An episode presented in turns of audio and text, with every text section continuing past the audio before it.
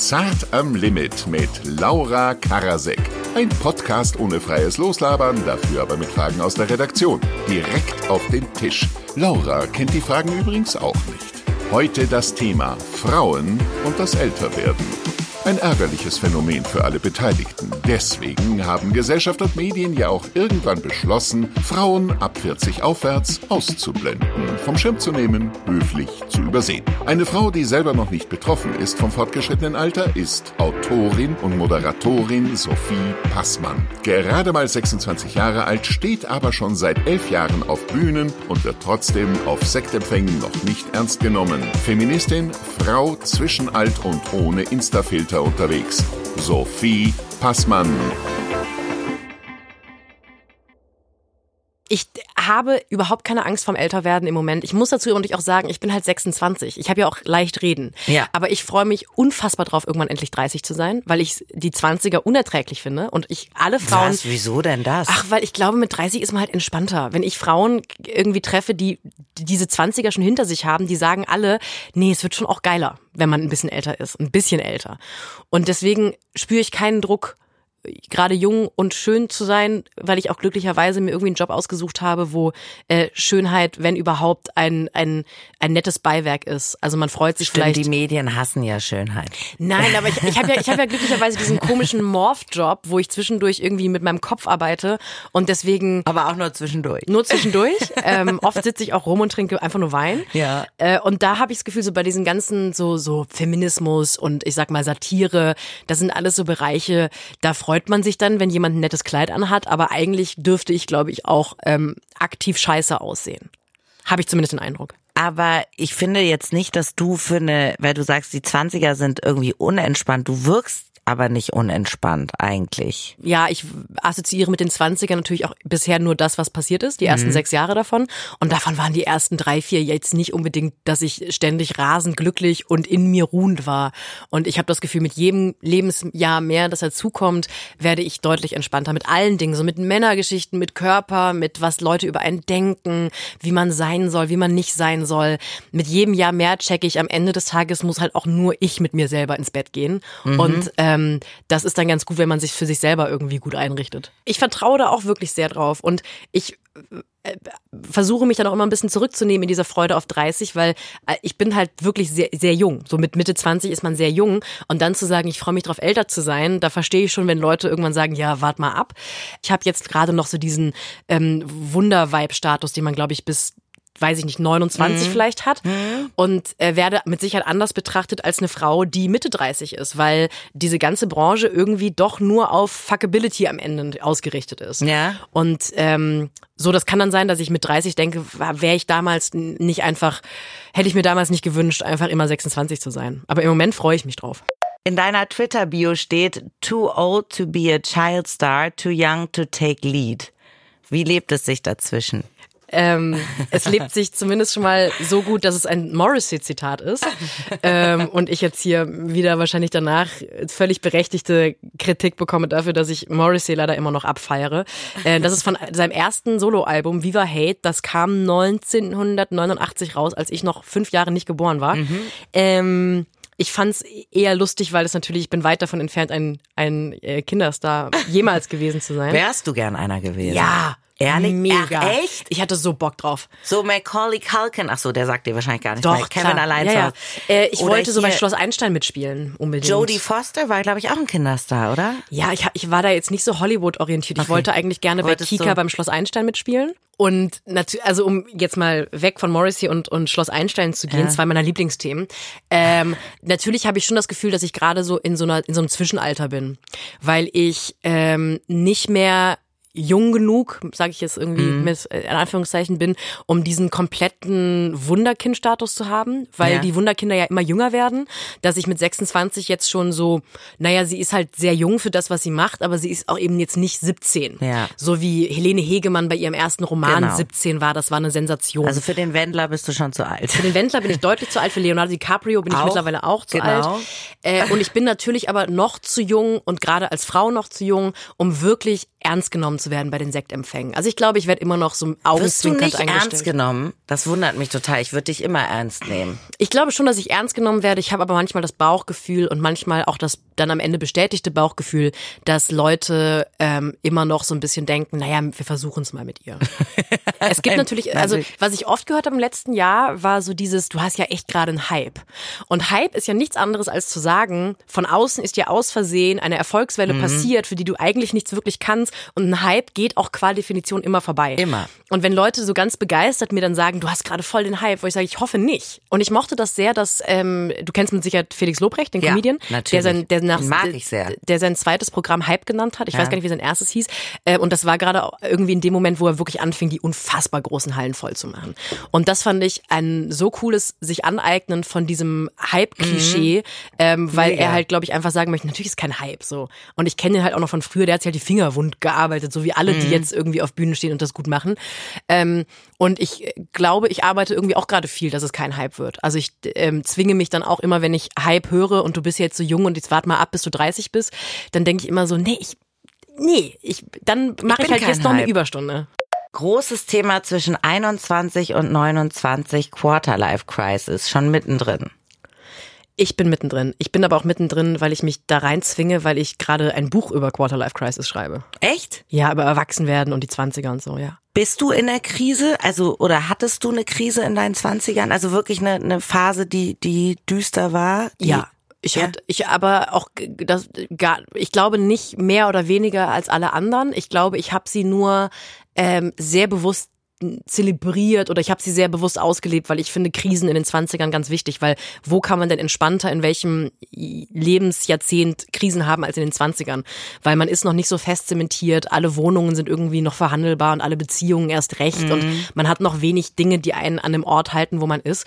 Und ich finde, ähm, jede Krise, die sich einem da so aufdrängt, das Schlimmste, was man mit der machen kann, ist die so wegignorieren in der Hoffnung, dass ähm, das schlechte Gefühl weggeht, wenn man es eben nicht wahrnehmen möchte. Das ist mit schlechten Gefühlen nie so. Deswegen habe ich, äh, finde ich Krisen in den 20ern eigentlich immer sehr gut und ich bin mir sicher, da kommt auch noch eine. Und ähm, auch über dieses jungen Sterben, also ähm, denke ich gerade viel nach. Ähm, vielleicht auch vor allem wegen dieser ganzen, dieser ganzen, ich bin jetzt gerade in diesem, äh, in diesem 20er Lebenskrisenthema so f- einfach vom Buch her gedacht und ähm, denkt da so drüber nach, wie würden denn eigentlich diese ganzen Club 27 Leute heute bewertet und begutachtet, die mit 27 gestorben sind. ja. Also äh, Jim, Jimi Hendrix, Janis Genau. Joplin und auch Amy Winehouse Amy ja von Winehouse, früher, genau. Mhm. ähm, die jetzt deutlich jünger wäre als äh, die beiden anderen. Ähm, weil ich denke da immer drüber nach, wenn man so alt Rockstars sieht ähm, von früher, die halt offensichtlich nicht gestorben sind, was ja sehr erfreulich ist für alle Beteiligten, Ja.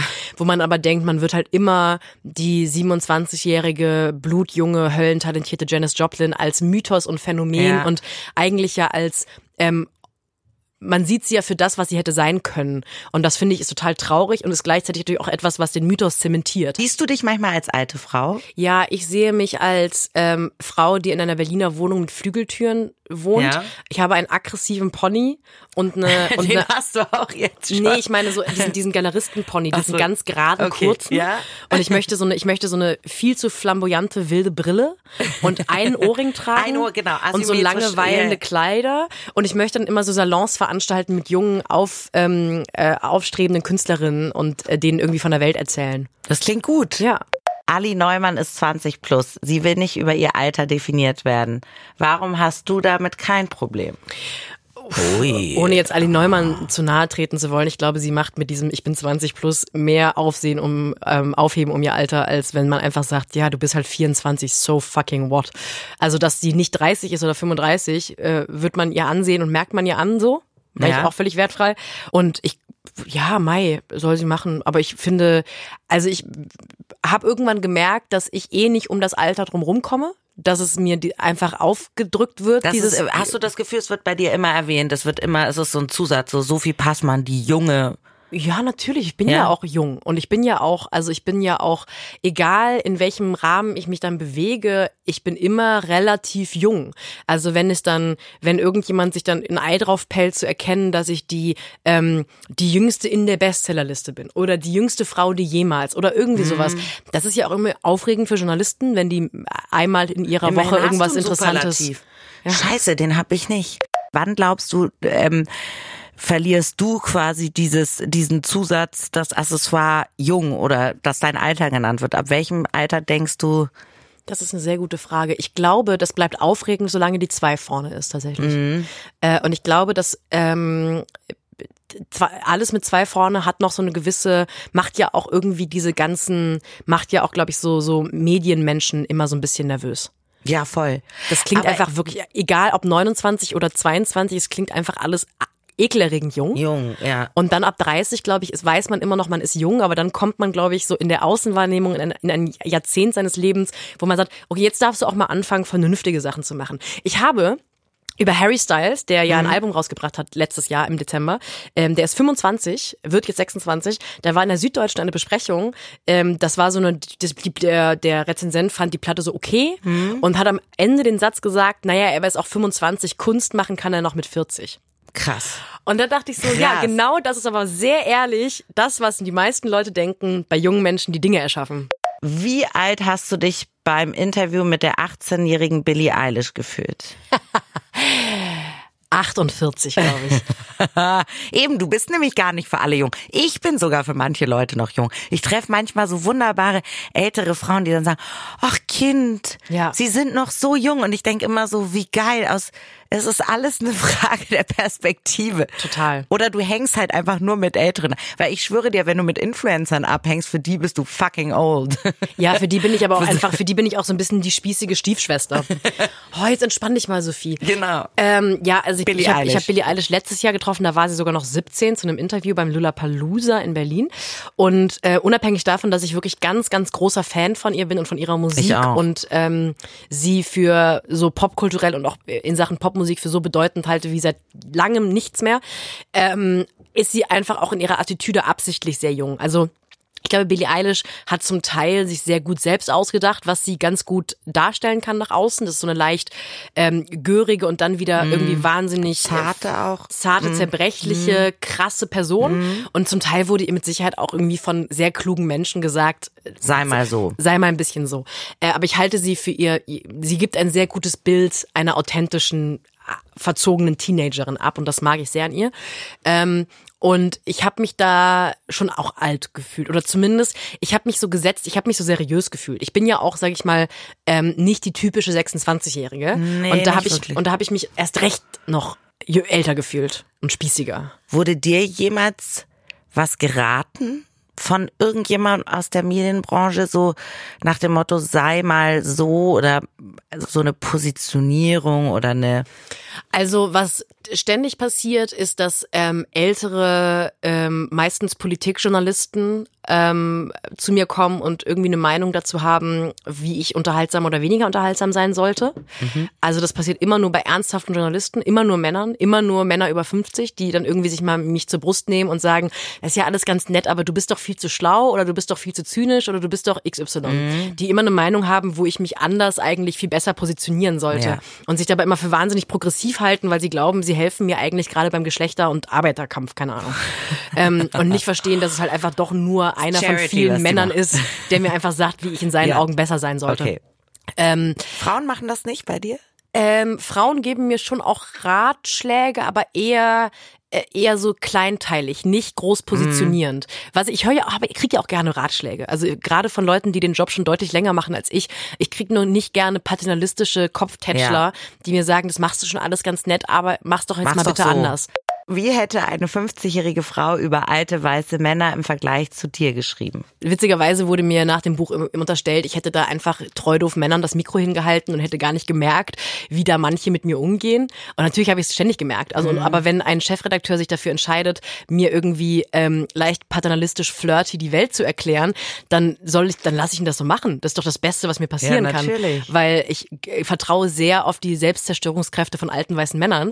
Und das, ähm, also ich habe da, äh, das heißt, diese, diese Qualität wäre natürlich eine andere gewesen, weil ähm, es schon immer wieder so augenzwinkernd vermeintlich ironisierte Flirtmomente gab Ja. oder auch so Settings, wo ich denke, ha, du bist Spitzenpolitiker, willst du wirklich hier das Interview machen? Und all diese Dinge wären mit Sicherheit bei einer 50-jährigen Frau anders gewesen, weil ich halt in jedem Interview oder in jedem, jedem Kapitel halt 50 Prozent des Raums eingenommen habe. Ja. Manchmal auch deutlich mehr. Ja, ja. Auch wenn mir da witzigerweise ständig unterstellt wäre, dass ich wurde, dass ich verschwunden bin neben den Männern. Aber alles, jeder Moment, der passiert ist, hatte mindestens so 50 Prozent mit mir und meiner Zu. Person und meiner natürlich. Mhm. Anwesenheit zu tun.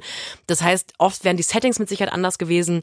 Ähm, ich glaube, dass äh, eine 50-jährige Feministin ähm, mit Sicherheit in manchen Bereichen deutlich radikaler und in anderen Momenten Bereichen aber deutlich entspannter gewesen wäre. Ja. Dass wir andere Schwerpunkte gehabt hätten vielleicht. Ähm, und aber auch, dass die Männer sich ganz anders produziert hätten ihr gegenüber. George Clooney sagt, Männer haben einen erheblichen Vorteil. Wir kriegen Falten, werden fett und glatzköpfig und keinen kümmert's. Warum ist das bei Frauen anders? Patriarchat. Nächste Frage.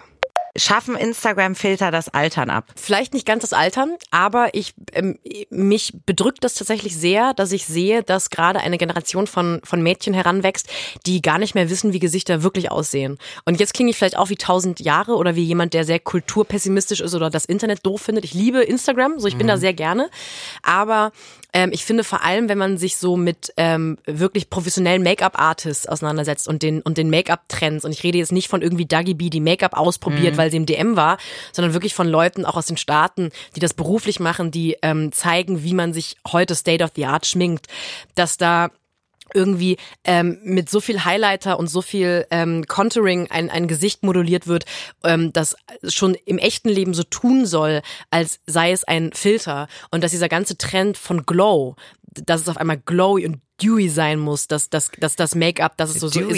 so, so ist auch so geil. das ist so, das ist so, so, so, so ähm, äh, knackig und, und, und glitzernd aussehen muss. Das ist ja nichts anderes als das Imitieren eines Paris-Filters auf Instagram. Eigentlich. Ach, ist das der Paris-Filter, der so glitzert? Ja. Einer von Whatever. denen auf jeden Fall. Gut, du kamst heute her mit Konfetti im Haar, also äh, Ja, ich war noch im wir mal, wir gerade. wollen mal nicht so tun, Und das- ob das du keinen Glitzer hättest. Das bedrückt mich tatsächlich ähm, und mich bedrückt es, weil ich mich davon auch nicht frei machen kann und mich bedrückt es aber auch, weil ich merke, dass ich mich aber auch als ähm, Senderin davon nicht frei machen kann. Also ich baller mir auch lieber einen Filter in die Fresse, weil es ist, wenn man irgendwie mit einem Wisch auf einmal äh, wacher, äh, frischer, cooler aussieht, äh, weniger Augenringe, ein bisschen schmaleres Gesicht, größere Augen, das ist sehr Ja, es ist verführend, sehr das zu Das tun. ist sehr verführerisch. Ähm, und das ist etwas, wo ich jetzt tatsächlich ähm, mich sehr dazu zwinge, das nicht mehr zu tun. Also ich habe seit, das war der einzige Neujahrsvorsatz, den ich mir tatsächlich Keine gegeben Filter. habe. Ich benutze keine Filter mehr tatsächlich. Das war dein Vorsatz. Geiler Vorsatz. Ähm, und zwar nicht, weil ich, ich habe mit mir selber kein Problem, aber mir, mir folgen halt wirklich vor allem Frauen auf Instagram Ja. und viele junge Mädchen auch. Und ähm, ich werde damit kein Problem lösen, aber ich bin zumindest nicht mehr aktiv Teil dieses Gesichterproblems, weil ich bin sowieso nie eine Make-up-Maus. Mein ich bin- Gesicht ist ein einziges Problem, aber gut. Und dann baller ich mir zumindest nicht irgendwie noch Aufheller und, und niedliche Filter ins Es Gesicht. gibt aber tatsächlich eine Studie ähm, dazu, dass äh, die Mädchen in den USA inzwischen, früher haben die Mädels immer gesagt, ich möchte operiert werden und ich möchte so aussehen wie der und der Promi. Inzwischen gehen die Frauen zum Schönheitschirurgen und sagen, ich möchte so aussehen wie mein gefiltertes Gesicht. ich habe diesen diesen diesen Kreislauf von man sieht Leute bei Instagram, die irgendwie äh, halt so aussehen wie die Kardashians, äh, ein bisschen durchbrochen dadurch, dass ich einfach mittlerweile vielen Frauen folge, die ähm, so aussehen wie ich. Also es Ich gibt ja auch. es gibt ja Ich einfach auch. auch viele es gibt ja viele äh, Instagrammerinnen die einfach, oder es gibt auch viele Labels mittlerweile, Unterwäschelabels, Modelabels, die einfach versuchen, ähm, diversere Körper zu zeigen. Und seit ich den allen folge, ist mein, ist meine Timeline einfach normale Menschen, die schöne Klamotten anhaben, Meine auf schönen auch. Fotos. Und das macht total viel mit mir. Das hat innerhalb von wenigen Monaten wirklich eine enorme Verbesserung bei meinem Selbstbild, bei meinem ähm, aufflammenden, manchmal ja mit 26 einfach existierenden Selbsthass gemacht. Ja. Wie lange kannst du dich selbst noch Mädchen nennen? Uh. Äh, oh, gute Ich Frage. mich, ich bin manchmal ganz, ja, beantworte du erstmal. Du bist Ähm, der Gast. Ich sag ähm, immer noch, ich bin ja nur ein Girl aus dem Internet. Mhm. Das ist eine gute Frage. Das ist, das es gibt so, es gibt so Pointen, die einem irgendwann abhanden kommen. Ich habe zum Beispiel, ähm, als ich mit 15 angefangen habe, Stand-ups, nicht Stand, also so Poetry Slam Mhm. zu machen, ähm, da war, da hatte ich irgendwie so, hatte ich so rote Dreadlocks, hatte irgendwie, habe immer so so schrabbelige Oversized Pullis getragen und irgendwie so so abgeranzte Skaterschuhe und war einfach wirklich ein ein richtig feistes, teilgiges pummeliges Mädchen auf der Bühne. Und da habe ich immer so Witze über mich selber gemacht und über so mein Aussehen und dass ich nicht bei Jungs gut ankomme. Und irgendwann, als ich so aus der Pubertät rauskam, sah ich halt einfach aus, wie ich aussehe Ja. jetzt und habe gemerkt, die Witze funktionieren nicht mehr. Weil ich bin einfach Nee, jetzt nicht mehr, nicht mehr das, mir ja. wird quasi auch nicht mehr, man sieht mich nicht und denkt automatisch, ah ja, okay, sie wird bestimmt gemobbt und hat Wurdest noch nie einen Freund gemobbt? gehabt. Nee, aber das war so ein bisschen Ja, dieses, dieses das Bild. Klischee, was genau. du auch bedienen wolltest, was du auch bedienen konntest dann. Genau, so, und das war auch lustig und dann habe ich irgendwann so nach Jahren gemerkt, irgendwie die zündet nicht mehr und habe gemerkt, es gibt einfach überhaupt nicht mehr die humoristische Prämisse, auf die ich mich beziehe. Genau. Und das wird mit Sicherheit irgendwann auch so sein, dass wenn ich Wortbildschere. ja, genau. das Das wird, so- wird passieren, wenn ich so irgendwann auf der Bühne stehe und Witze drüber mache, dass ich halt ein Girl aus dem Internet bin, werden alle sagen, hey Schwester, Für du hast, hält die sich? du hast jetzt Bücher geschrieben, du bist Get a grip. 31, Ja, du bist reiß mal Girl. zusammen. Ja. So. Ach, geil. Wo brauchen wir eine Frauen-Ü50-Quote? Oh. Ähm, wir brauchen auf jeden Fall eine Frauenquote. Ähm, sobald man anfängt mit so Ü50, U irgendwas Quoten bei einem Geschlecht, dann kommt man natürlich sehr schnell in so sehr atomisierte Quoten, ähm, weil dann könnte man genauso sagen, ja, ältere Frauen sind irgendwie ähm, unterrepräsentiert, Frauen sowieso, dann kann man aber auch anfangen mit ostdeutschen Frauen und mit ostdeutschen allgemein, kann man Ja. anfangen mit People of Color, Ja. auch alles irgendwie sehr berechtigte Diskussionen. Ähm, ich glaube, dass man anfangen müsste mit einer Frauenquote und dass dann einfach durch eine, durch eine, durch, sag ich mal, alle gesellschaftlich relevanten Eliten so, ähm, eine, wenn einigermaßen eine, eine Quotierung stattfindet, dann könnte ich mir vorstellen, dass dieses Altersthema sich Autom- tatsächlich selber reguliert, weil Frauen ja wissen, wir sitzen ja im selben Boot. Wir wissen ja, wie scheiße es ist, wenn man irgendwie auf einmal nicht mehr stattfindet, weil Mann XY, der so leicht angegeilt feist auf seinem Chefsessel sitzt, entscheidet, die würde ich jetzt nicht mehr wegmachen. Mir egal, jetzt soll sie nicht mehr im Tatort mitspielen. Also so Kram. Oder soll sie halt weniger bekommen. Ich glaube, da habe ich irgendwie die Hoffnung, dass wir ähm, immer mehr zu einem Sinn von Frauensolidarität kommen. Ähm, wobei ich jetzt auch, während ich das ausspreche, so an neoliberale FDP-Frauen denke, die irgendwie auch dann nur jeder. Naja, also ich glaube, nee, ich glaube, wir brauchen keine Bist du Ü50-Quote. solidarisch mit anderen Frauen? Ja. Ich hoffe ja. Du tust auch was für andere Frauen? Ja. Also es gibt immer noch ganz, ganz viel zu tun. Also gerade weil ähm, ich glaube, dass die Frauen, die im Moment auch in den Machtpositionen sind, ähm, tendenziell eher Frauen sind, die so einen männlichen Machthabitus imitiert haben. Also Typ Angela Merkel, die natürlich eine Frau ist und auch irgendwie eine, eine Frau, die sehr wichtig war und ist. Ähm, äh, natürlich ist sie wichtig und sie ist Kanzlerin. Ähm, aber dass sie natürlich genauso wie Annegret Kramp-Karrenbauer eher einen männlichen Männlichen, Machthabitus imitiert. Ähm, das heißt, ich hoffe einfach darauf, dass auch in dem Moment, in dem Frauen eben nicht mehr nach diesen Patriarchatsregeln spielen und eben diesen Habitus imitieren, sondern eine Art von, eigene, eine Art ja. von, von, von Macht, Weiblichkeit in der Macht irgendwie an, ähm, äh, an den Tag legen, dass es dann nicht aufhört. Die Journalistin Bascha Mika fragt, wäre ein Bond-Girl im Alter des James Bond-Darstellers denkbar? Daniel Craig wird 52. Ja, das ist etwas, worüber ich viel nachdenke. Äh, also nicht über Bond grundsätzlich, sondern über diese, diese Hollywood-Darstellung und, und auch ähm, Alter von, äh, von Freundinnen von Männern, die irgendwie über 40 sind. Äh, weil es gab doch irgendwie, Keanu Reeves hat doch jetzt eine Freundin, die Genau. äh, genauso Ja, ja. alt ist wie er. Und das wurde ja so mega gehypt. Und da das wurde, war- wurde, der wurde ja getan, als, als, als, als hätte er irgendwie einen Friedensnobelpreis Genau. jetzt verdient. Ja. Während Leonardo DiCaprio seine Freundin, also der wird immer älter und seine Freundinnen sind immer konstant 25. So. Ich überlege jetzt gerade, ich gehe diese Bond-Girls, an die ich mich erinnere, durch, die waren Ich natürlich erinnere alle mich immer. an Halle Berry, komischerweise gerade sehr. und an Lea Seydoux, glaube ich, die ja, französische. oh, die war toll. ja, ich würde mir das wünschen. Ich glaube, die Leute würden auf die Barrikaden gehen. Wenn da auf einmal eine und wenn es nur in Anführungszeichen eine 45-Jährige ist, die ja immer noch ähm, sieben Jahre jünger wäre als Bond, würden auf die Barrikaden gehen. Weil Bond ist ja auch einfach wirklich so der Inbegriff von, da wird geballert und gebumst und Mhm. da wird irgendwie ständig mit einem Motorrad auf einem Zug und dann von dem Motorrad runter auf ein anderes Motorrad und währenddessen wird noch ein Sudoku gelöst. Und das ist ja alles ähm, Bei so. so James Bond, vielleicht, vielleicht wird's mal eine Frau. Ich meine, die tolle Phoebe Waller-Bridge ist ja jetzt äh, am. Skript dran gewesen. Ist und sie? Ja, äh, sie ist Du Skriptdoktorin bist auch gewesen. so ein krasser Fan von ihr, ne? Ja, ja. Ja, ich auch.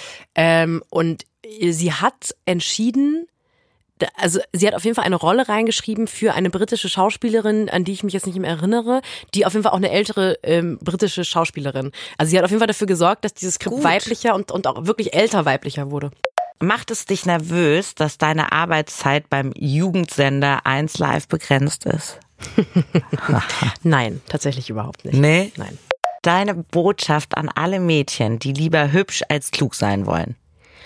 Ähm, lasst euch nicht von irgendwelchen Vollidioten einreden, dass ihr schuld daran seid, wenn ihr hübsch sein wollt. Äh, die Welt ist schuld daran, dass ihr lieber hübsch als klug sein wollt, weil ihr einfach Anerkennung wollt für die Person, die ihr seid und man sucht sich immer den einfachsten Weg und manche haben es einfacher, hübsch zu sein und andere haben es einfacher, klug zu sein.